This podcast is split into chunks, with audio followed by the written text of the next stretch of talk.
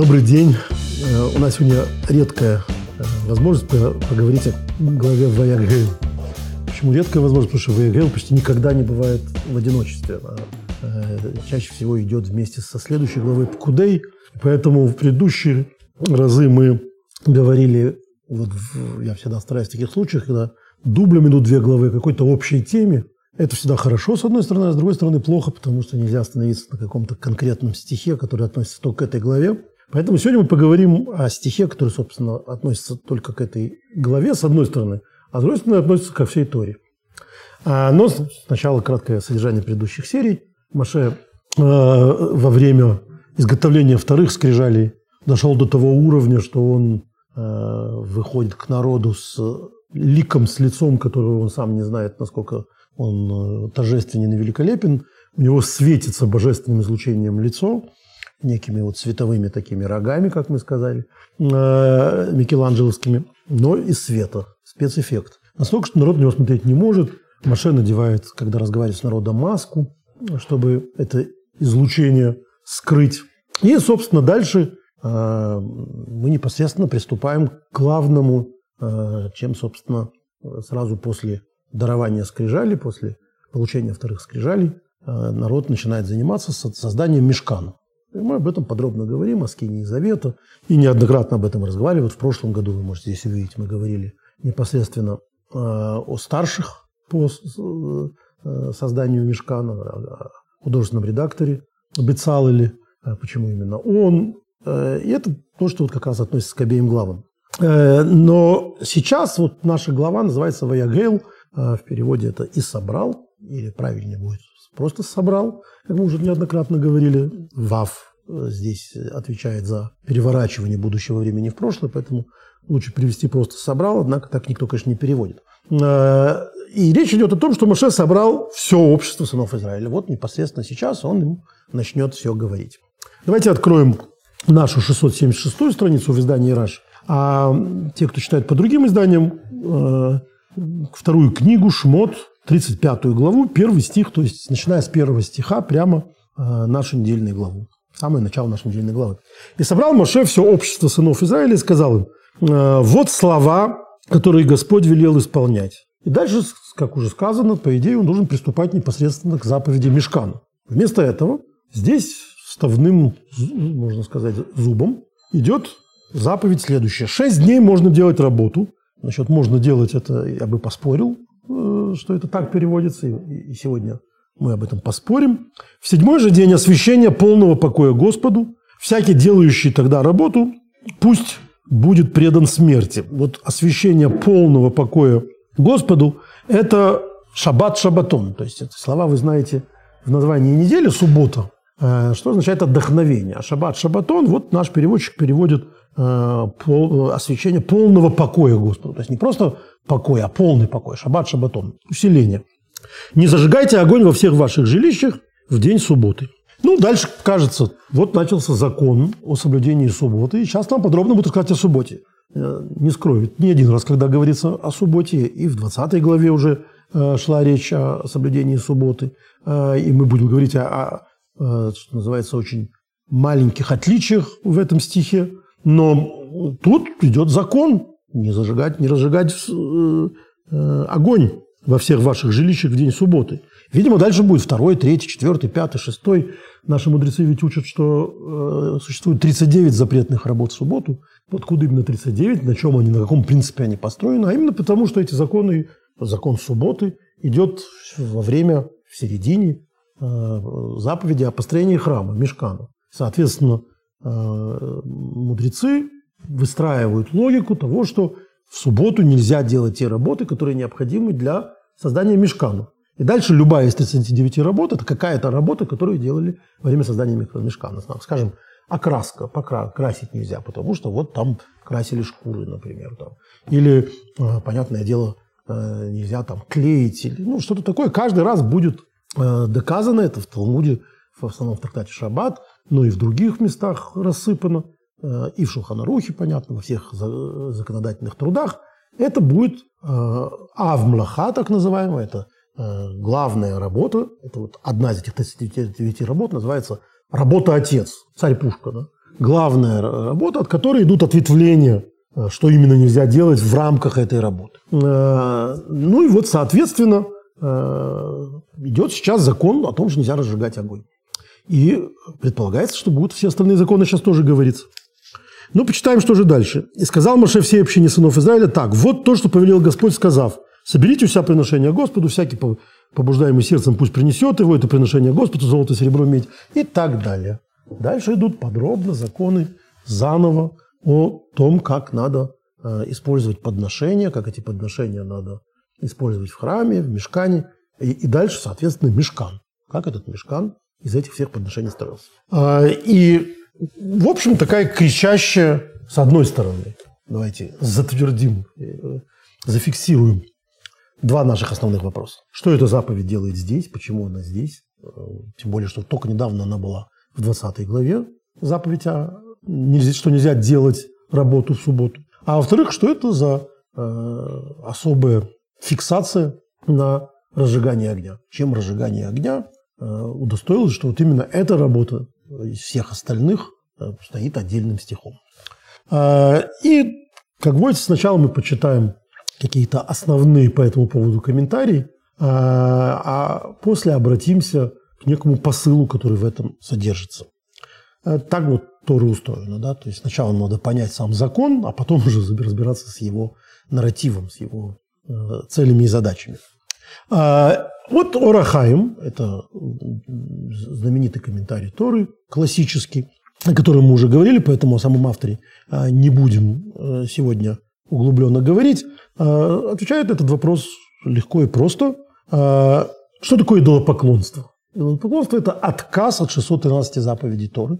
Так написано, например, что идолопоклонство несет в себе отказ от 613 заповедей Торы. Написано в Талмуде Арайот, в 8 стихе, первой страницы. Вот, соответственно, это проблема, которой мы недавно столкнулись, идолопоклонство. То есть отказ от Бога, который заповедовал ту самую Тору. Шаббат, в свою очередь, это принятие, таким образом, всей Торы. Так пишет Шмот Раба, в частности, 25.12. Это вот, соответственно, шаббат – это излечение от греха тельца. Точно так, то есть не то, даже излечение, это ответ наш ответ от греха, от греха тельца. Мы с вами когда-то обсуждали и подробно даже читали э, законы раскаяния у Маймонида, у Рамбама, в котором он говорит о разных этапах раскаяния. И вот э, один из этапов раскаяния – это когда, конечно, человек, например, совершивший преступление, больше это преступление не совершает при возможности его совершить. Но, среди прочего, это всегда в э, раскаяние не может идти без действий. Не только без того, что человек не, прекращает творить зло, но какое-то, соответственно, он делает добро. А желательно соответствующее этому злу. То есть э, вот укравший, э, он возвращает там э, эти деньги. То есть нельзя покаяться, а деньги не вернуть. Это так не работает. А, и, и, и так далее. Вот с точки зрения Орахаим, Шаббат – это вот такое принятие 613 заповедей в качестве противовеса отказа от 613 заповедей тельцом. Поэтому это здесь. Вот так как э, мы еще подробно говорили в прошлые годы о том, что с точки зрения, в частности, э, Маймонида и очень многих других философов, э, вообще мешкан – это определенным образом компромисс из-за тельца. То есть вот место для разговора с Богом, поскольку именно водителя искали сотворившие тельца, вот есть место, где вам будут разговаривать с Богом. Что само по себе определенный компромисс с божественной природой. Бог везде, что значит место, где с ним будут разговаривать. Но вот так как они хотели его как-то дать ему географическую локацию, вот такую географическую локацию им дали. Это общее соображение. Вот мешкан – это исправление или э, следствие тельца, связанное с тельцом, святая вещь. А, но вот то, что говорит Урахаим, это дополнительно а, про то, что Э, что, что, что шаббат – это исправление этого. Есть еще интересное в нем, интересное в нем замечание, которое я бы добавил. Дело в том, что на иврите, когда написано о, о шаббате, давайте прочитаем это еще раз. До этого сказано, до, непосредственно до этой заповеди субботы, есть первый стих, в котором мы перевели как вот слова, которые Господь велел исполнять, сказал Маше после того, как собрал народ. Но дело в том, что ласот – это такое, вот это вот, вот слова, вот это суббота, которую э, Господь велел исполнять. Лаосот э, грамматический и лингвистический наши комментаторы говорят, что это связано с исправлением. Что слово лаосот – это не просто делать, а исправлять. Ну, то есть вы берете кусок дерева, делаете из него стул, это ну, исправление дерева. То есть оно превращается в выправление его во, во что-то необходимое. Ну и так далее. То есть лаосот, так Господь Бог творил мир. Это вот он взял хаос и сделал из него мир. Лаосот, то есть исправил хаос. Точно так же Рахайм обращает внимание, что здесь это слово, казалось бы, вот слова Бога вам, зачем это, которые вам надо делать, зачем это говорить. Ну, что лаосот, которыми вы будете исправлять произошедшее. То есть шаббат. А, вот такой любопытный э, Орахайм. А, и в, в, в определенном смысле а, это э, тему того, зачем здесь это шаббат, конечно, решает. То есть он дал интересный ответ, который, на который можно было бы э, остановиться. Но мы почитаем дополнительные по этому поводу пограничные комментарии. Пограничные в том смысле, что Э, они занимаются уже следующим стихом, э, про, про огонь.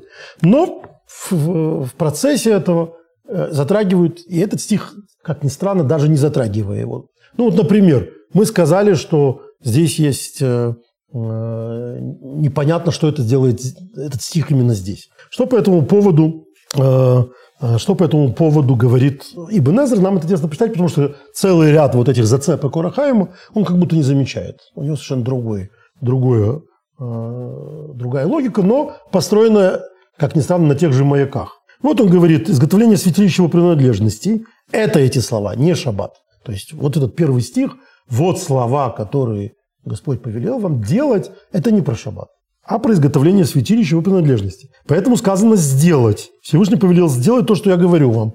Ну, субботу не делают, святилище делают. То есть он, очевидно, тоже считает, что речь идет о том, чтобы работать руками. И раз работать руками, значит, это речь идет о... о можно сказать, что логика его в том, что вся глава-то об этом. То, что тут один стих говорит о соблюдении шаббата, э, о том, что не надо делать работу в этот день.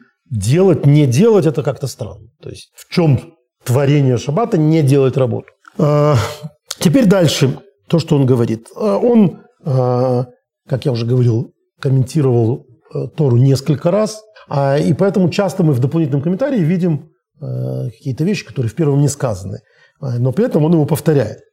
Вот вещи. Он говорит, Садик, он сказал, что это относится к заповеди о субботе, равной всем заповедям. Это то, что Урахайм то, что только, то, только что привел, а мы помним с вами Оба, это, кстати, любопытно в манере ссылок. Да? Садия Гаон сказал, что э, эта заповедь, это относится к заповеди субботе, равной всем заповедям. Но дело в том, что до Сади Гаона, как мы уже сказали, это написано в Талмуде Райот 8а, а в Иерусалимском Талмуде Недарим 3.9. То есть э, не Садия Гаон это сказал. Э, но вот почему-то Ибн Эзра ссылается именно на Садия Гаона. А, то есть я, как уже один раз с вами обсуждал, Садик э, Ибн Эзер тут себе не то что противоречит, а он интеллектуально честен. Он до этого сказал, что вот вещи это относится к изготовлению святилища, тем не менее в более позднем комментарии приводит чрезвычайно авторитетные и для него, и, и, и вообще комментарий Сади Гаона. По тем временам, пожалуй, самый авторитет. Потому что Садия Гаон – это один из последних, или предпоследний, или последний вавилонский Гаон, то есть по большому счету, глава евреев всего мира. Это эпоха Гаоната, э, когда был назначенный, э, то есть избранный э, академиями глава еврейского народа, то есть главный законоучитель. Это называется Гаон. Считается, что если бы Саадия Гаон, ко времени занимания этой должности Саадия Гаоном, институт Гаоната уже себя исчерпал. Я уже говорил, почему, потому что, рассказывал когда-то, потому что евреи, конечно, народ имперский. То есть Э, большую часть или большую часть своей истории евреи жили в больших империях. Э, и вот в данном, на данном этапе они жили в Вавилонской империи, Персидской империи, там, преемниках, сасанитские, там всякие другие э, образования. Это была, был огромный ареал. Он становился все меньше и меньше и меньше, скуксился и скуксился. И с того времени, когда гаоны управляли буквально всей еврейской диаспорой, То есть, когда вся еврейская диаспора входила в, в эту э, административную единицу под названием условно Вавилонская империя, она становилась все меньше и меньше, и меньше и меньше.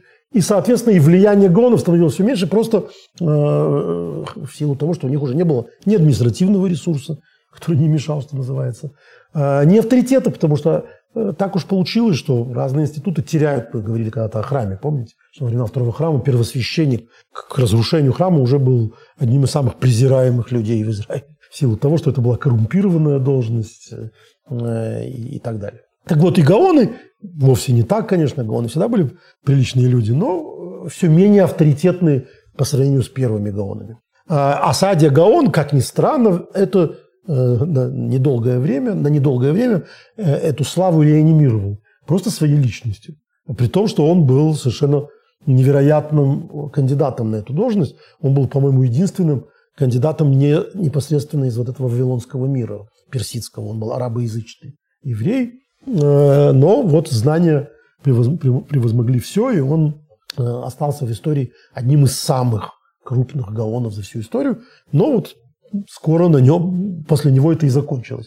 Может, именно в силу его масштаба, потому что очень трудно такую масштабную личность заменить. Но поэтому, когда ну, он известен, кроме всего прочего, тем, что он первый перевел ну, пятикнижие на арабский, а язык огромного количества евреев того времени, э, и прокомментировал Э, Тору. И, в общем, его респонсы, это вот жанр, который тогда появился, то есть такие эдикты в ответ на вопросы, которые Гаонат распространял, э, они совершенно вне э, сравнения, не сравнимы ни, с какими его современниками.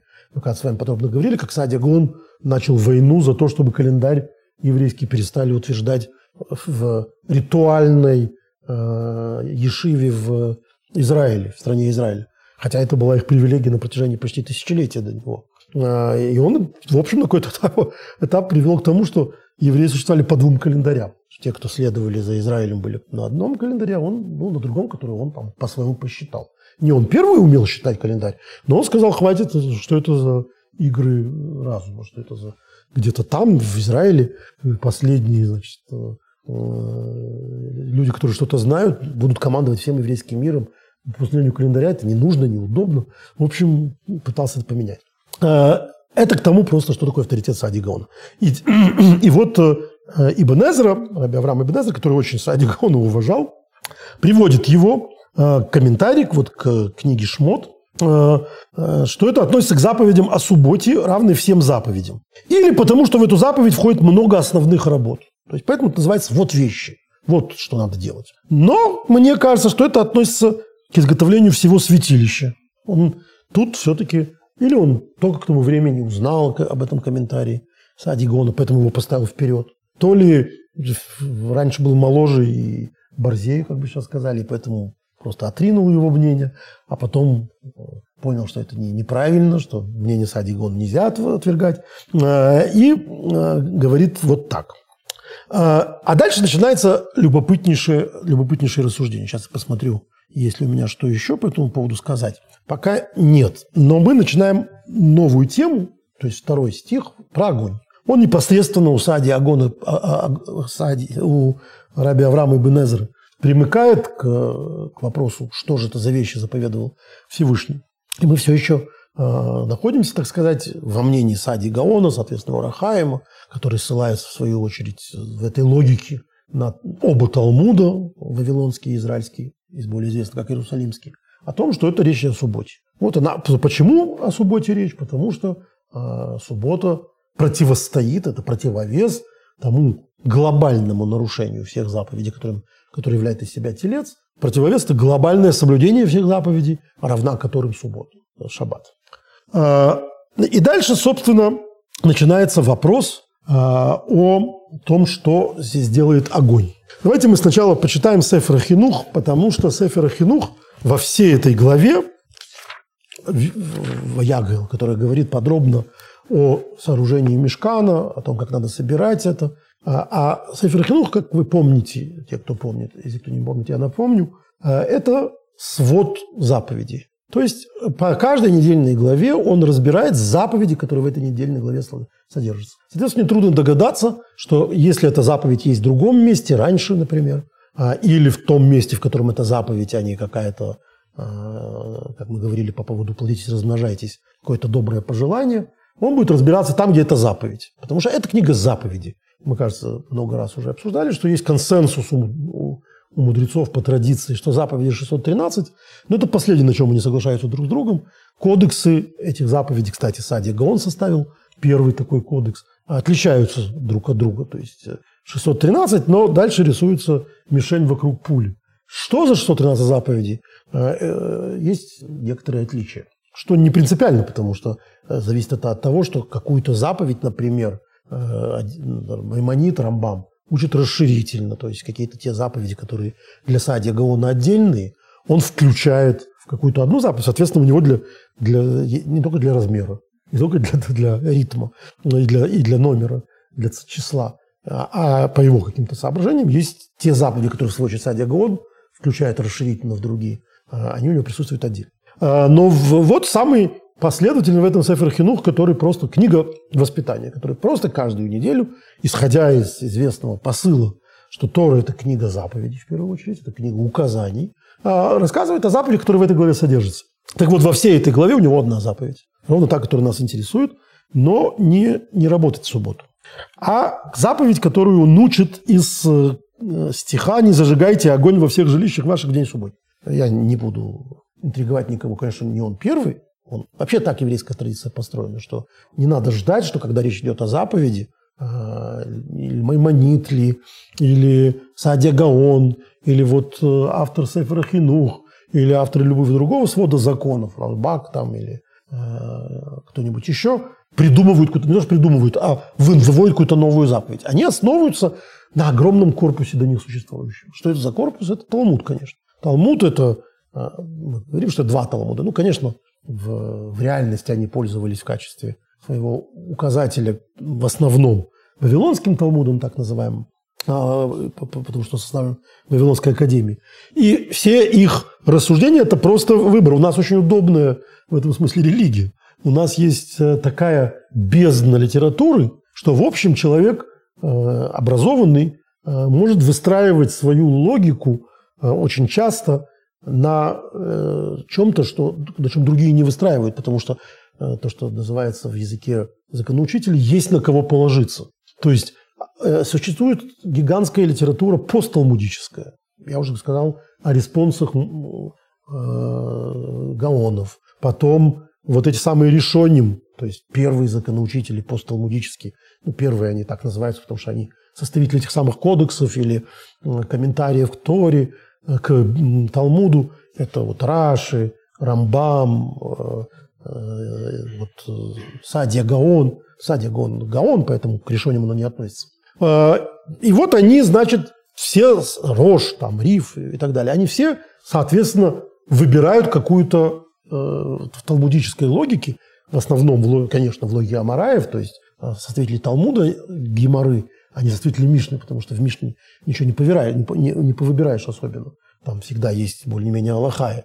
Но, но, но, но более не менее. Дальше, когда там разбираешься, то оказывается, что вот есть Бет Шама, есть Бет Гилель, э, Аллаха по, по, по Бет Шамаю, но в чем, по Бет Гилелю, но в чем именно это Аллаха? Мудрецы спорят. И вот у Роша, там, Э, или какого-то другого э, законоучителя первых времен решением, у него может быть позиция, которая совершенно неожиданно э, отличается от позиции более поздних комментаторов, или даже наоборот, у них неожиданно отличается от него. Так что все это строится на какой-то талмудической логике. И какой именно мы Э, будем, мы сегодня будем вкратце упоминать, потому что, вот как обычно, обложиться книгами и читать все подряд, восстанавливать логику, мы не станем, потому что этим уже для нас занялся, вот, например, Сефер Хин. А, ну, для, э, что называется, затравки. Как вы думаете, какую же заповедь все-таки в стихе «Не зажигайте огонь во всех жилищах ваших в день субботний» выводит Сефер Хинух за э, Вавилонским Талмудом, прямо скажем, это трактат Евамот, шестой лист, вторая страница, и, в общем, э, это очень уважаемая еврейская традиция, которой э, занимаются очень многие, как вы сегодня увидите. Еще раз читаем стих. «Не зажигайте огонь во всех жилищах ваших в день субботний». Э, ваши предположения. Как, какая тут заповедь? Если вы не хотите ее просто полностью повторить, как написано, то расскажите, какую заповедь вы в этом видите. А? Да, вы знали. Вы знали. Значит, как трактует эту заповедь, как формулирует эту заповедь Сефер Хинух? Запрет суду выносить смертный приговор в субботу. Ну и давайте почитаем эту логику, он ее прекрасно передает, а, таким образом передавая логику вот всего наследия, на котором он основывается.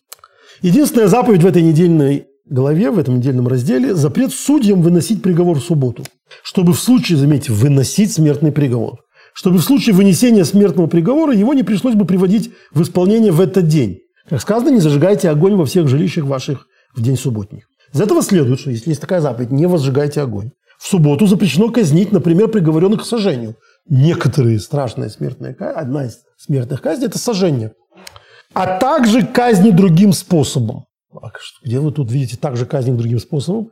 А потому что если речь идет о казни, только если одна казнь запрещена, не может быть, что одна запрещена, а другие разрешены. Это значит общий принцип. За ней идет э, вот, э, э, бонусом общий принцип. Все четыре казни запрещены. То, что сказано в стихе, требует истолкования и не может быть понято непосредственным образом. То есть вопрос, а почему? Собственно, знаете, это старый анекдот. Не вари козленка в молоке матери его. Маше спрашивает у Бога, Козленка это имеется в виду детеныша любого животного. Я написал козленка. А в молоке матери его, это не только его матери, это имеется в виду любом молоке. Написал в молоке матери его. А не вари козленка в молоке матери его, это имеется в виду только, что, что это не только его матери, а любой коровы в любой день. Вы делайте, что хотите. Это такой э, антиталмудический анекдот. Э, как любой анекдот, он совершенно несправедлив, потому что логика там совершенно, как ни странно, научно в данном э, анекдотичном смысле, потому что слово «где» действительно, которое переводится в русском переводе и, известен людям как «козленок», он на самом деле совершенно не, козленок.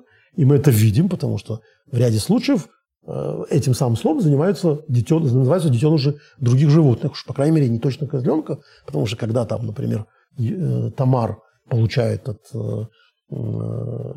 Иуды подарок, это называется гдиизим. Что значит, в этой логике надо перевести козленок козла, что не может быть никогда. Поэтому делают филологи наши вывод, что где это не козленок, это детеныш.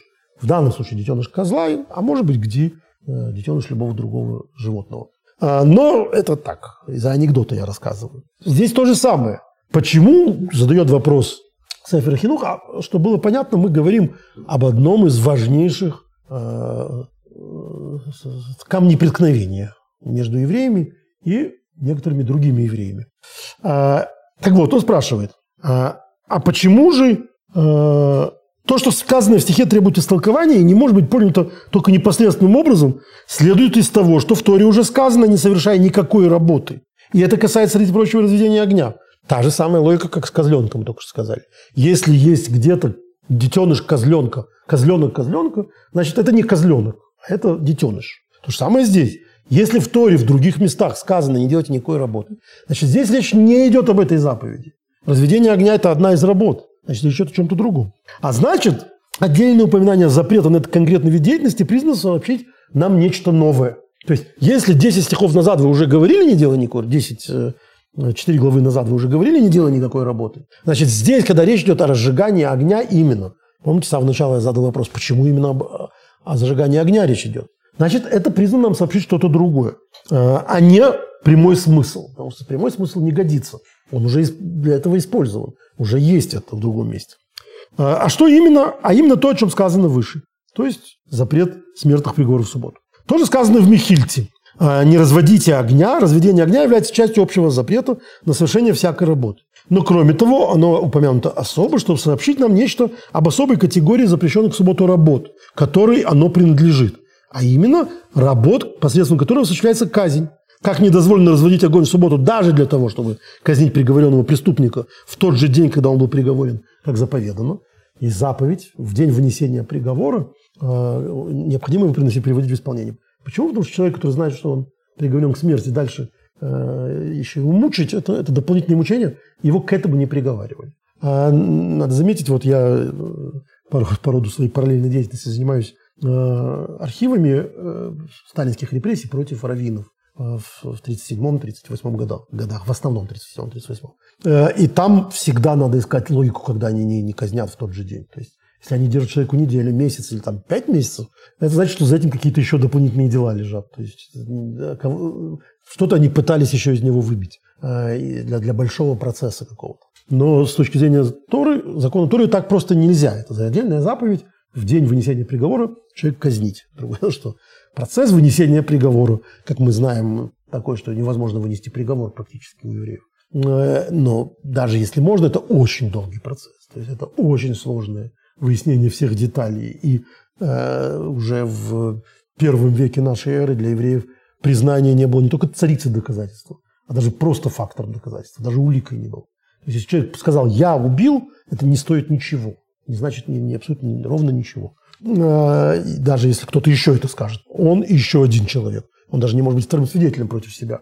Человек не может свидетельствовать против себя, э, например. И такого там очень много. Против него не могут свидетельствовать его близкие. Вот так. Ни в какую сторону. Потому что у них есть какие-то особые отношения. Э, эти отношения, как мы понимаем, далеко не всегда э, такие хорошие, что его будут оправдывать. Они, может быть, наоборот, такими плохими, что его будут обвинять уже свидетельством. Ну и так далее. То есть это очень сложная история вынесения приговора. Но уж если приговор в результате вынесен, то э, его надо казнить в тот же день. Значит, соответственно, в субботу нельзя выносить этот приговор. Потому что в субботу нельзя разводить огонь. То есть нельзя, то есть замкнутая логика, нельзя выносить приговор, потому что нельзя его исполнить в тот же день. А нельзя его исполнять в тот же день, э, потому что это э, вот у нас особый запрет. А особый запрет почему нужен, хотя э, разведение огня входит в, в запреты? Дело в том, что у евреев в, в Аллахе есть четкая логика, что приходит заповедь и отменяет запрет. Ну, то есть, мы с вами говорили, например, о шатнизе, да, о том, что нельзя носить лен с шерстью вместе. А вот же в Торе мы находим в этих главах, э, как лен с шерстью использовался в одежде первосвященника. Потому что нельзя отступает перед надо. То есть, вот тут, если бы не было отдельной заповеди, то заповедь э, казнить в тот же день э, таким образом подвинула бы запрет разведения огня. А вот то, что есть дополнительный запрет, говорит, что и выносить приговор нельзя. То есть вот такая замкнутая, очень понятная на самом деле талмудическая логика. Если э, я вас запутал, то это из-за меня. Талмуд в этом смысле гораздо более, э, гораздо более ясен. Кроме того, о чем еще уже сказано, этот стих э, имеет еще несколько толкований. Вот мы приступаем к важной части э, отношения к этому стиху. Например, развеяние огня упомянуто отдельно, чтобы разделить. Талмуд говорит подробно о том, что человек может субботу нарушать разными способами. А, то есть имеется в виду, что если кто-то непредумышленно и единовременно нарушил субботу несколькими различными способами, то за совершение каждого из видов работы он обязан принести отдельную искупительную жертву. То есть, да, есть работы все вместе, но тем не менее каждый из них существует по отдельности. А так как за нарушение субботы полагались искупительные жертвы в храме, то, соответственно, вот э, выведенная отдельно заповедь говорит нам об этом. А,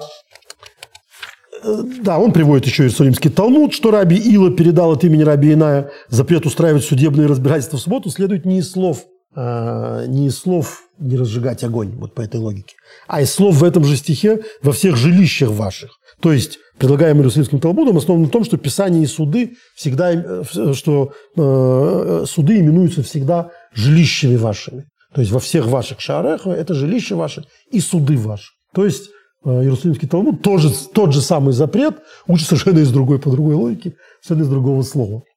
Э, да, и Сефер Хинух, будучи э, книгой своего времени, не упоминает еще одну логику, еще одно логическое построение, которое очень важно вот для Ибн Эзры.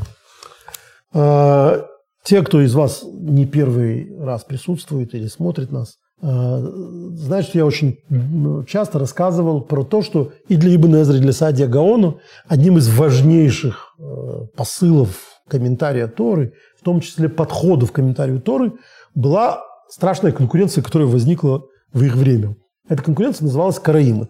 Ну, невзирая на все крымские теории своего возникновения непосредственно во времена второго храма от Садукеев там, и что-то такое, историкам совершенно очевидно, что возникли они примерно вот тогда, как раз во времена до Сади Гаона, то есть где-то 7-8 век нашей эры. Что, конечно, с нашей позиции не делает их молодыми и зелеными, они постарше э, другой мировой религии одной, но, э, тем не менее, вот они возникли тогда.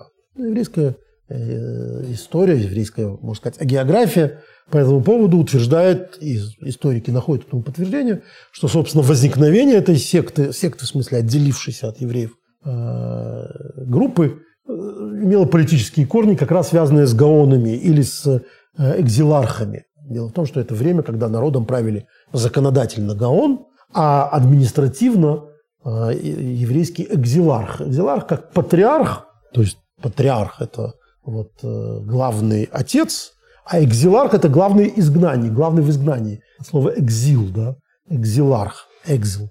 Э, и это был тоже назначенный чиновник, назначенный империей, то есть вавилонскими властями, который имел серьезную власть. Это были, как правило, и даже не как правило, а всегда потомки царя Давида.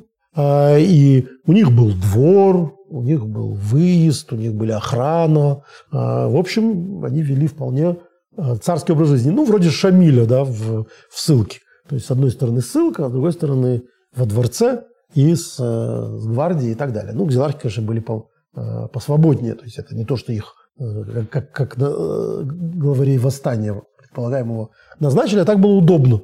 Так было удобно до э, конца XVIII века с евреями дело иметь. И, собственно, и, и Польша, и Литва, и даже поначалу Россия тоже назначала вот таких глав кагалов, с которыми имела дело в качестве персонифицированных еврействов. Вот это вот такое еврейство в лице ВАТ, союз четырех стран. Они платят налоги за всех, они Э, обеспечивают воинскую повинность за всех. То есть, что иметь дело с 6 миллионами, там, 5 миллионами евреев, если можно иметь дело с их представительским органом, который за все несет ответственность. Что давало возможность существовать своей судебной системе, своим тюрьмам у евреев, своим, своему прообразу полиции, судов, э, исполнительных судебных и так далее. И так, еще раз говорю, до э, конца XVIII века. До второй половины XVIII века, когда российская власть, Кагал еще немножко оставив, лишила почти всех полномочий. Но вот э, э, прообраз этого – это экзилархи.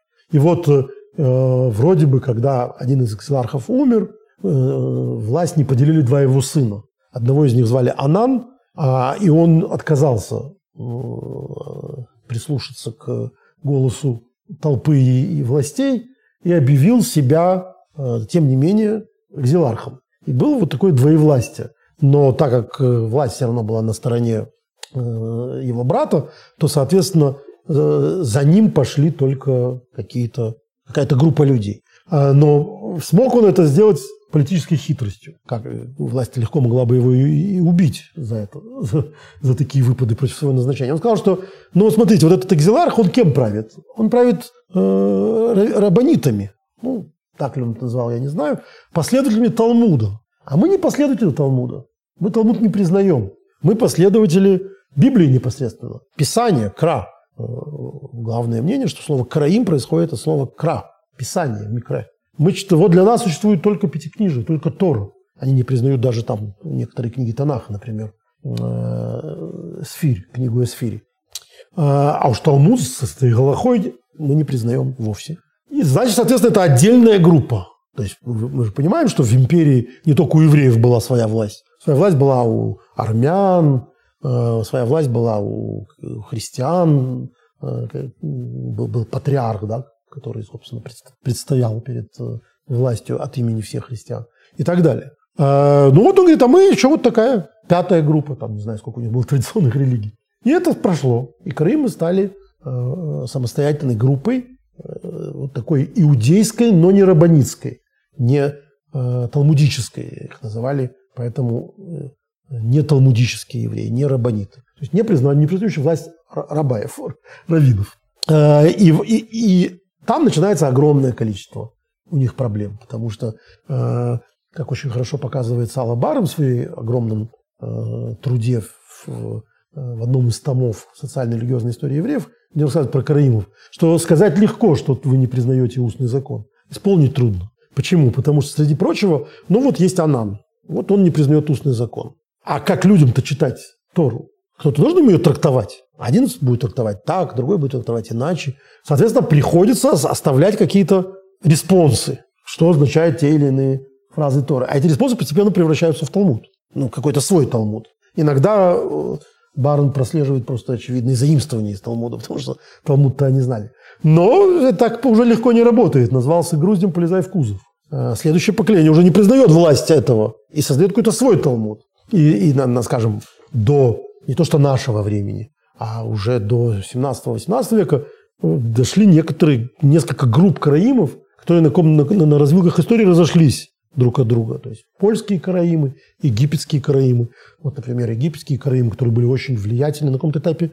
Именно они были самыми влиятельными евреями, пока Рамбам туда не приехал и не навел порядок э, железной рукой. Э, вот египетские караимы при этом такую свою галаху придумали, которая в определенных местах была настолько похожа на еврейскую, что в результате в 20 веке Равин Авадьосов постановил, что их можно без гиюра признавать евреями. Почему? Потому что одним из различий э, талмудической и неталмудической лохи на поверхности лежащей будет, кто есть еврей. Еврей – это кто? Это потомок, и талмудический иудаизм скажет однозначно. Матери еврейки, иудаизм берется по материнской линии, либо принявший гиюр, принявший иудаизм. Но караимы, которые шли по другой линии, они неожиданно в своем египетском изводе э, в чем-то пошли как евреи, то есть по матери передается, в чем-то хуже евреев, строже евреев. Надо, чтобы еще и отец был тоже караимом. И уж совсем строго никаких геров, никаких, никакого гюра они не признают. Ну, соответственно, дошли э, сильно поредевшие, в отличие от шкиназов там, или сефардов, э, рабанистских евреев, которые, конечно, на каких-то этапах своей истории массово э, признавали не только гиюр, а женились на, на, на... Мы это видим сейчас по ДНК, как у ашкенадских евреев гуляют э, четыре женщины э, с какими-то подозрительно итальянскими генами примерно тогда, когда возникло ашкенадское еврейство. Ну, то есть, понятно, какие-то пару евреев, приехав в Израиль, взяли себе четырех наложниц. Э, и дальше пошел есть еврейский народ под названием Ашкеназы. Бутылочное горлышко у, скажем, горских евреев еще тоньше. Там, кажется, две женщины всего.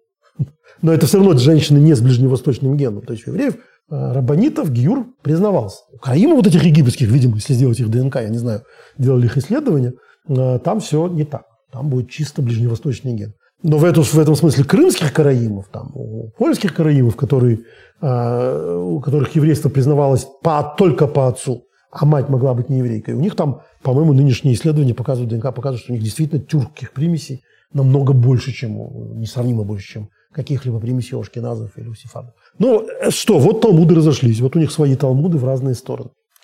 Но сегодняшний наш разговор, он касается а, одного из главных отличий а, караимского внешнего ритуала от внешнего ритуала еврейского, рабанитского. А, и вот как это, пересказывая Саади Гаона, я уже сказал, что начальник, родоначальник полемики с караимами, это Саадия Гаон, как это передает Ибн Эзра. «Да удвоит Всевышний награду Гаона, давшего решительный отпор Садукеям, запрещавшим горение светильника в субботу». Потому что вообще, это читая этот текст, мы с вами должны почитать, еще раз давайте прочтем, что здесь написано. Эм, «Не зажигайте огонь во всех ваших жилищах день субботний». То есть мы с вами только что, приведя два Талмуда, целую Михильту, э, и аж цену Урену, и Ибн Эзру доказали, что речь идет не о том, что нельзя зажигать. Потому что нельзя зажигать, у нас другой закон. Э, нельзя зажигать в субботу, несомненно. Но караимы-то читают то, что написано, и они вот эту всю вашу логику по-разному будут воспринимать. Они читают не зажигать свет в субботу в жилищах, значит, не должно быть света в субботу в жилищах. Так вот, пусть удвоит Всевышний награду Гона, давшего решительный отпор Садукеям, Садукеями он называет караимов, которые сами себя называют Садукеями, запрещавшим горение светильника в субботу. Э, Однажды со мной спорил один из них, и я сказал ему, оставим предание. Давайте, да, действительно, не будем полагаться на разрешение горящего огня в субботу в Михильте, в, э, в Талмуде Шаббат там и так далее. Оставим в сторону. Обратимся к Писанию. Хотите читать книгу, давайте читать книгу. Помните, когда ты рассказывал исторический анекдот, как Рамбам говорил, ах, вы не признаете устную Тору? Ну, прекрасно. Без всякого Талмуда делать то, что написано в Писании. Написано в Писании «обрежьте край вашего сердца». Вперед, ребята! Чего же вы не обрезаете-то? А, предание говорит, что это не, не про это на самом деле идет речь, а не о каком-то другом органе. Ну, значит, иногда вам приходится иметь устный закон. Значит, без устного закона Торы не существует. Что вообще не понял, что там написано. Ну, вспомним. Возложите на руку вашу, повяжите эти слова меж глаз ваших. О чем речь? Ну, давайте мы скажем, что это метафора, что имеется в виду, что рука должна быть сильной, а, а руки должны а, а мозг должен быть посвящен той. А может, нет. А кто, и каждый будет читать по-своему, а кто-то будет себе татуировки вырисовывать, раз написано, напишите, возложите эти слова между, э, меж глаз ваших и так далее. Так что давайте оставим, при, при, при, говорит он. Это такой распространенный метод спора с крайними. А, он обрадовался. Я спросил его, кто запретил зажигать огонь в субботний вечер после захода? Кто запретил? Вы чего взяли, что нельзя зажигать огонь в субботний вечер после захода? Он сказал, мне не зажигайте огонь. Вот, вот это недельная глава, которую мы читаем. Я ответил, но, но, но Писание упомянуло не день, не ночь, а день. То есть, следуя твоей логике, Писание разрешает зажигать огонь в субботнюю ночь, но запрещает, запрещает в субботний день, ведь написано, не зажигайте огонь во всех ваших жилищах в день субботы. Раз в день субботы, вперед, давайте вечером будем зажигать. Ты хочешь буквализма? Давай идти в буквализме до, до конца. Помните, я когда-то рассказывал, что был э, перевод диссидента такого православного. Но он уже был не православным, когда стал диссидентом. А востоковед, который когда э, российская тогда, называлась православная церковь, задумала синодальный перевод, он заранее, уже как все русские диссиденты, начал против него возмущаться. Потому что ничего хорошего от э, синода произойти не может. Синод – вообще страшная государственная структура. Синод – это не, не как сейчас, это административная структура при императоре, которая э, смотрела за церковью.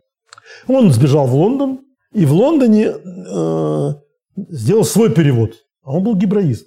И в этом переводе у него главная задача была все вот православное, весь этот ладан, как он это называл, выкинуть оттуда. Это вот потом так делали еврейские переводчики э, неофиты в 70-е годы в Израиле. То есть, если там написано э, ковчег, у него это сундук. Там, э, ну и так далее. Я уже говорил, кажется, что у него там самое мое любимое, это так как Адам Э, иш в Иша, то есть э, мужчина и женщина, а, а там есть внутри игра, потому что, почему называется Иша, потому что из Иш, из мужчины она сделана, сотворена. То он говорит, а где же это? Куда же это ушло-то? Какой мужчина и женщина? И он создал совершенно потрясающую форму. А, она у него называлась, если не мужиковицей. Вот он мужик, э, муж, она мужиковица, потому что из мужа сделана. Ну, нет слова такого, ну что делать? Вот мы буквалисты. Но он таким образом был, как понятно, со всеми крайними русскими либералами. К концу жизни он стал страшным консерватором, гонителем всего вообще. Свежего вернулся в Россию, по-моему, цензором стал, в общем, и, по-моему, лично сжигал свой бывший перевод.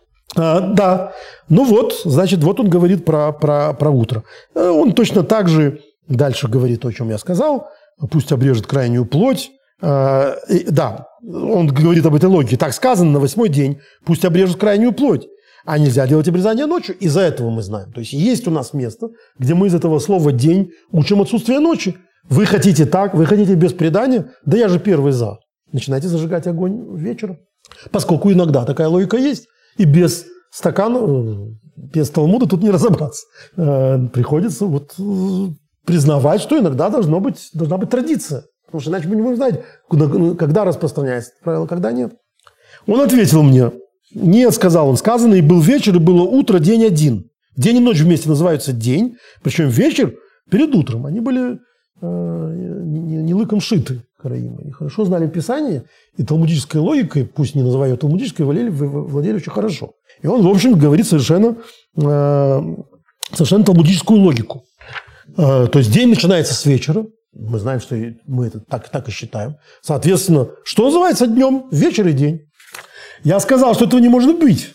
Ведь сказано, и назвал Бог свет днем, а тьму назвал ночью. Э, там же, как же он может отрицать слова Писания, называть днем и свет, и темноту? То есть он его запутывает, Ибн Эзер. Он говорит, ты давай разбирайся, где у тебя включается твоя личная логика, а где она выключается. Вот в другом месте не так. А он сказал на это это, а я сказал это и так далее. Но самое главное, в этом споре. То есть то, что он затронул вот таким образом, что речь идет о неразжигании в субботу, это потаенная логика. Да? На самом деле он спорит не о том, что можно зажигать огонь в субботу. Он не считает так и их этому не учит. А он спорит о их принципе, что они из этого учат, что нельзя иметь свет в домах вовсе. То есть у караимов в результате их логики а, до наших дней, у караимов, которые соблюдают еврейский закон, сохранилось правило о том, что в субботу у них в домах нет света и огня. Ну, вы себе представляете, что это такое? Это холодно, это темно. А я вот э, потянул к себе книжку и, и, и, и вытащил закладку, но я ее найду, потому что тут очень важно, э, как это заканчивается, э, этот, с них, с этим, этот спор с, них, с ними. Ну ладно, не найду, но скажу наизусть. Он говорит, а вот караимы из-за того, что не используют логику того, что это просуд, о котором мы говорили, у них темно и холодно в домах в шаббат. Надо сказать, что э, в еврейском законе в этом шаббат отличается от праздников, от Юмим Тавим. Что в Юмим Тавим в празднике можно э, готовить пищу. И вот приготовление, разжигание огня – это такой символ работы по приготовлению пищи. А так как в Йомтов можно приготовить пищу, то, соответственно, в Йомтов можно не разжигать огонь, но на, на, на огне все греть. А, ну, это так, записки, записки на манжетах. Главное, что для нас тут принципиально, Принципиально, что караимы в результате действительно честно все эти тысячу лет сидят в холоде, едят холодную еду и так далее. И без, не без злорадства Цен Урена говорит, и холодно у них, и, и, и темно, э, как и в их законе, как и в их Торе. То есть холодно у них и темно, это так их Бог наказал. А, а, да, теперь мы с вами перейдем, э, разобравшись с этим, с тем, зачем здесь этот закон о, о субботе, Э, что это вот мать всех законов. То есть зачем здесь отдельно о, об огне? Мы перейдем в один нюанс и на этом сегодня завершим. А, и, э, препарировав этот нюанс с помощью э, беседы Любавичского Рэбы ровно на эту тему. А, дело в том, что, когда я, как, как я и сказал, с переводом, помните, сказал, что я с этим поспорю. Не я, конечно, а с переводчиком поспорит э, еврейская традиция. Э, при этом, что называется, без обид, иначе перевести нельзя. Шесть дней можно делать работу. Что такое шесть дней можно делать работу? Это шесть дней теосе малахо. А делай работу, на иврите это тасе, делай. Или тасу делайте. Ведь Маше обращается к евреям, а вот они все здесь, либо он обращается в единственном числе, как это часто бывает, тасе, делай, либо он обращается в множественном смысле тасу, теасе – это не, не делай. А что это? Это, как здесь написано, можно делать работу. Это не можно делать работу, это с точки зрения комментария, эта работа может делаться. Может делаться работа 6 дней. Это пассивный залог, довольно странный здесь. Потому что можно было сказать по-человечески, 6 дней не делай работу. Что значит может делаться, то есть 6 дней делай работу. Можно было сказать, может, может, дел, что за, может делаться работа, что за выворот. А мы уже не раз говорили, что любая инверсия, любой вот такой выворот, он с точки зрения Торы взывает, с точки зрения комментаторов, взывает к комментарию. Это дало название слову «мидраж». Он требует «объясни меня». Я не просто так здесь стою, не проходи мимо. Вот главное, к чему, в общем, взывает Тор. Не проходи мимо непонятных мест. Потому что наша э, практика в гораздо большей степени э, вот на этом строится, на неправильном употреблении слова. Другой пройдет, скажет, а у них так было принято. Время было такое, все были евреями. Нет, это не по-еврейский подход. Еврейский подход, раз это здесь так, значит, это тебя должно задержать, и ты должен из этого понять то, что в этом заложено. И Тора настолько краткая книга, что своими инверсиями она в себе содержит целые законы. Или целые моральные посылы. Вот как в этом случае. Значит, будет делаться работа. Надо сказать, что Ибн Эзра не обращает на это никакого внимания, говорит, что это может так быть грамматически. А, но целый ряд комментариев э, считает иначе. Э, и в частности, Михилта, о котором мы сегодня уже говорили, учит таким образом, что на самом деле тут посыл не только о том, как надо соблюдать субботу, а посыл о том, как человек должен себя вести 6 дней в неделю. Кроме всего прочего, 6 дней Пусть делается работа в простом смысле, это заповедь работать. То есть человек должен трудиться. Не только душа обязана трудиться, но и руки должны трудиться. Душа как раз, сейчас как мы выясним, не обязана трудиться в эти шесть дней в рамках этого. То есть шесть дней работы, шесть юмим теосемлаху, теосемлаху, шесть дней работы. Но зачем-то здесь нам это сказано, это инверсия. Почему сказано, э, пусть делается работа? Имеется в виду, что человек, то есть так э, учит еврейская традиция, тот, который приводит Любавичский рэб, что есть обязанность работать. Это не только обязанность э, прокармливать семью и так далее, это обязанность менять мир, сделать мир лучше. То есть человек должен, э, может идти по пути того, которого, о котором мы уже говорили, который называется Садикин Пелц, праведник в шубе, то есть это такая притча, которая в еврейском фольклоре выражается уже этими только двумя словами. Садикин Пелц, праведник в шубе, раньше люди понимали, о чем идет речь. Это вот есть некий человек, на улице очень холодно, народ замерзает, а, а он, у него есть шуба, и, и он в нее укрывается, ему тепло. Это называется праведник в шубе. Что значит праведник в шубе? Пусть весь мир там ну, хоть замерзнет, он-то в шубе. А это желание многих людей взаимодействовать с миром. Вот так. То есть не взаимодействовать с ним. Аскета, монастырь, э, удаление от мира, отшельничество. Это вот путь, когда ты укрылся буквально укрылся. Укрылся от материальности, от этого материального мира. И это не наш путь. Вот этот стих учится в виде того, что нет, нельзя, не надо укрываться от мира. Человек должен шесть дней быть в мире, должен работать.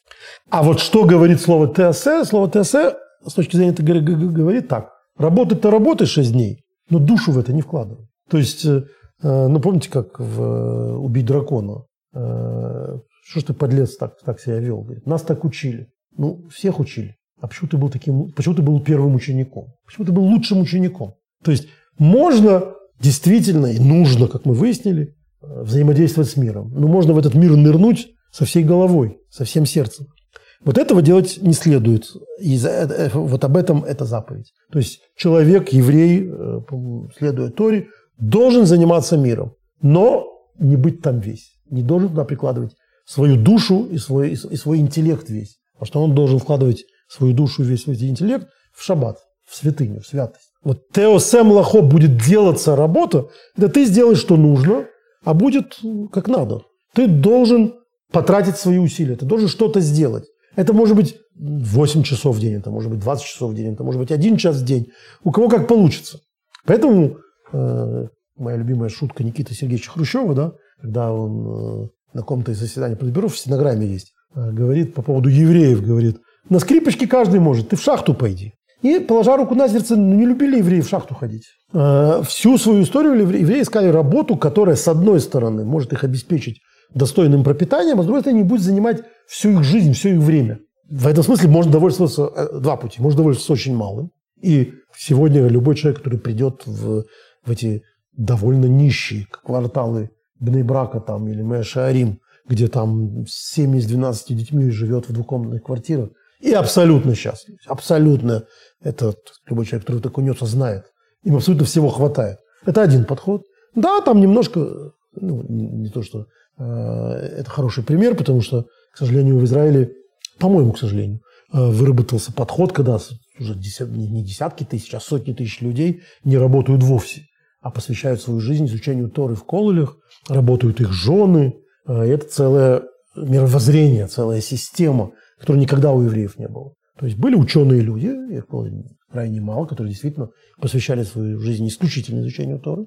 Но мы помним о Рамбаме, который говорил, что из Торы нельзя делать мотыгу. И, конечно, сейчас нет в Израиле ни одного не то что ученика в Кололе, но и их учителей, которые находятся на уровне Рамбама, тем, тем не менее Рамбам большую часть, э, не большую, а большую часть своего будничного дня тратил вовсе не на изучение Торы, а на медицину. А медициной он занимался не из гуманитарных соображений, а потому что он нашел таким образом работу, которая приносит в те времена огромные э, состояния, он был очень богатым человеком в результате, а, огромную власть, потому что он, будучи э, врачом у визиря, там, придворным врачом, э, мог э, лоббировать интересы своей общины. И при этом, будучи большую часть времени, уже не большую, но большую часть времени, непререкаемым авторитетом для своей общины, раввином этой общины, законоучителем этой общины, а его община распространялась до включительно Йемена.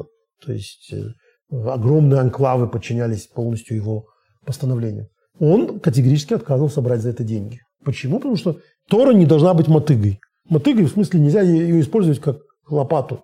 Тора не для этого. А для чего? Тора для души, для, для мозгов. Это, это заповедь изучать Торы. Нельзя брать за это деньги. Нельзя брать деньги за изучение Торы. Значит, соответственно, э, в 6 дней в неделю пусть сделается работа. Это вся работа, которая необходима для пропитания. Это вот второй путь, да. Второй путь – это искать такую работу, которая не займет твоего, твоего ума и сердца. Э, я, кажется, когда-то говорил, что тот же Сава Барн пишет, что крайне популярным была среди евреев профессия ювелира и на антисемитских э, того времени карикатурах, то есть фресках э, и иконах евреи, или вот этих немецких барельефах на соборах, евреи часто вот с, такой, с таким мешочком, это мешочек с бриллиантами. Почему? Почему именно ювелир? Потому что нужно умение, то есть этому евреи могут э, этим похвастаться, научиться чему-то. Не нужно много времени для того, чтобы заработать на жизнь. А главное, легко убегать. То есть ни дома, ни, э, ни стада, ни, ни шахты, а, а мешочек. И ты можешь спокойно отправиться в другую часть мира. Значит, это вот отношение к мирскому. Это необходимая часть нашей жизни. Но необходимая. Она не становится частью моего внутреннего мира. Она не, не, не забирает все, все мои мозги. Когда Яков, э, когда увидел свою во сне эту свою знаменитую лестницу, мы помним, до этого он обложил свою голову камнями. И мудрецы задаются вопросом, почему голову? Если от диких животных, что если ему ноги от, откусят там, или полтуловища, э, это менее опасно, чем голова, что за странная вещь. Это вот это, это, они учат из этого подход к миру. То есть да, ты ногами, руками, ты, ты, ты находишься в мире, ты находишься в мирском, но голову держи в, свято, в святом, оставляй голову святой.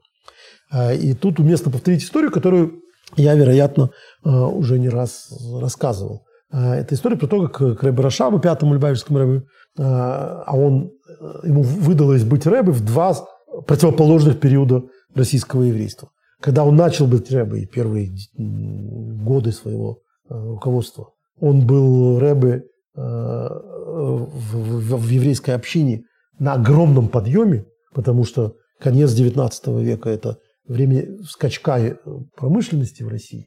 Э, и евреи в этом активнейшим образом участвовали. То есть появилось большое количество богатых евреев. Достаточно вспомнить Поляковых, Бродских и так далее.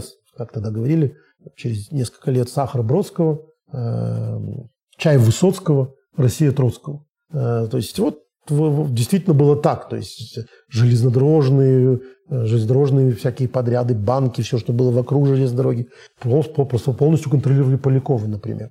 И это был такой расцвет-расцвет. Ну, Поляковы, э, Гинзбурги, там, э, Высоцкие – это тузы. Но по дороге было еще много королей, дам и валетов. То есть очень обеспеченных евреев было очень много лесопромышленников, э, э, застройщиков, банкиров э, и так далее. И вот к нему, у него было среди хасидов много очень богатых евреев, и появился этот жанр разговора про богатство. То есть до этого такого жанра не было, потому что не с кем было поговорить о богатстве. А закончил быть Рэбе в 20 году, когда вы же понимаете уже, какое богатство, в 1920 году. Еще не все отобрали, но, но скоро отберут все. Но начал он с этого. И вот рассказывает, что к нему пришел такой промышленник, у которого было, были фабрики калош. Изготавливал калоши. Уже по своим детям знаю, что не все знают, что такое калоши. Э, калоши – это такие резиновые, резиновая обувь, которую надевают поверх обычной обуви, сапогов от дождя, снега мокрого и так далее. Э, сейчас уже мало кто надевает, это, потому что э, качество обуви изменилось. раньше попал в воду, и ты весь в этом болоте. А потом их снимали. Вот профессор Преображенский жаловался, что э, люди не снимают калоши. И наследили ему по его персидским коврам. Потому что все, калоши отошли в прошлое, а, а, а дождь остался. И вот э, все грязно вокруг. А раньше была калошная специальная в, э, в подъездах, парадных, как они назывались, в Санкт-Петербурге и в Одессе. Там оставляли калоши, заходили в чистой обуви. Значит, калоши были очень популярны. У людей появились появилась необходимость носить калоши, а калоши еще в России не было достаточно. И вот э, было, значит, э, суверенное производство. Этот еврей, хасид, этим производством занимался. А, конечно, приходят крэбы по этому поводу. Приходят крэбы и э, советуются с ним. И он вот пришел к Рэбе и рассказывает, что вот он такие калоши приводит, и такие калоши, есть такая резина, и такая резина, и вопрос там закупать ее в Данциге или в Риге, а, или делать свой резиновый завод, или только заниматься продажами, или э, импортом. В общем, минут 15-20 он рассказывал Рэбе про, про калоши. Рэбе его благословил, что все было хорошо, а потом, когда он вышел, сказал, уф, ноги в калошах я уже видел, чтобы вся голова была в калошах. я это видел впервые. Это, это вот про это. Занимайся бизнесом. Это у евреев мы никогда не, не, не руководствовались протестантской логикой, э, то есть, точнее, вот э, не протестантской логикой, католической логикой, что э, или православной логикой, что богатство это что-то, что, что это что-то постыдное. Человек должен стараться заработать деньги, делать это честно. Написано, когда человек придет в высший мир, он верхний, верхний, на высший суд, один из первых вопросов, который ему зададут, будет, честно ли ты занимался бизнесом. Но тут важно и то, и другое. Честно ли и занимался? Не был ли ты нахлебником, бездельником? Занимался ли ты бизнесом? Это первый вопрос. Но дальше, конечно, будет вопрос, чем ты еще занимался. Если ты, как это евреи умеют, нырнул полностью в любимое дело, увлекся, да, увлеченная натура, это ведь может быть любое любимое дело. Это может быть калоши, а может быть театр, а может быть э, э, литература и что-то еще. И когда вся твоя душа, вся твоя голова в этом, это не дело. Теосем лахо, ты должен заниматься работой, но работа должна делаться сама. Ты должен приложить туда все свои усилия, своих рук, как это написано в, э, в псалмах, э, капеха. То есть именно э, гес капеха. Это труд твоих рук да будет благословен. То есть это руками надо заниматься э, этим бизнесом. Помните, как в том анекдоте, когда японцы приехали в Советский Союз в начале 70-х, их повезли на завод станков, японцев, завод станков. Э, и э, они посмотрели все, потрогали все эти станки наши, э, посмотрели, как это все делается. Потом восторженные совершенно уезжают из Советского Союза, их на, на пресс-конференции спрашивают, как вам вот продукция, мы знаем, вы были на наших заводах. У вас потрясающие красивые дети. Да, да, мы знаем все про наших детей, а вот заводская продукция наша как? Дети у вас, это что-то невероятное. А, а станки? Это просто нигде в мире нет таких красивых детей. Ну, скажите про станки. Вы русские, хорошо делаете детей, но все, что вы делаете руками, так вот это анекдот на самом деле про то, как надо быть евреем. Евреям надо хорошо работать руками. Но не надо туда отдавать всего себя. Не надо отдавать в шесть дней творения, в шесть дней будней всю свою натуру. Надо оставить что-то на шаббат. Вот шесть дней пусть делается работа, пусть на тебя не затянет в эту пучину.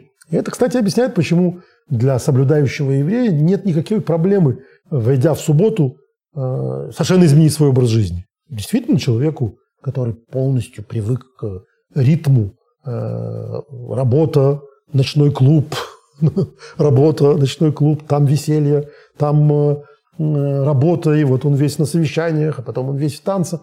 Конечно, ему трудно войти в мир вдруг на 26 часов, в котором нет ни совещаний, ни ночного клуба. Человеку, соблюдающему субботу, который ведет себя не только в субботу, это не субботний еврей, а, а это еврей всех шести дней творения предыдущих, в который вот так относился к работе, что работа – это то, чем необходимо заниматься, по необходимости. Но это не то, в чем лежит моя душа, Конечно, ему очень легко э, совершенно от этого всего отключиться, потому что и так он не был в этом э, погружен в этом болоте. И это вот ТСМ Лахо. Пусть делается работа.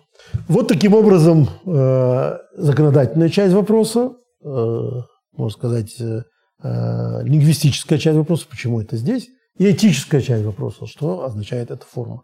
И такой, такой подход во многом объясняет, и в том числе то, о чем мы сейчас говорили, дополнительно, почему это находится именно перед той святой работой даже, которую они начнут делать, строительством мешкана, строительством храма. Мы так подробно несколько раз описывали, какие именно материалы использованы на это, какие драгоценные камни, какие кожи, шкуры и, и дерево и так далее, что на каком-то этапе можно, пожалуй, за этой всей красотой забыть о том, а, собственно, что строится. И я хочу напомнить, что самым красивым э, в еврейской истории Бет-Мигдашем был не храм, который построил царь Соломон. И даже не тот храм, который, мешкан, который Господнему слову построил Маше в пустыне, при всей этой красоте, которую мы здесь читаем. Несомненно, в разы большим, э, шикарным, роскошным и великолепным зданием был храм, который не только не то что построил, а расширил, конечно, полностью перестроив, царь Ирод.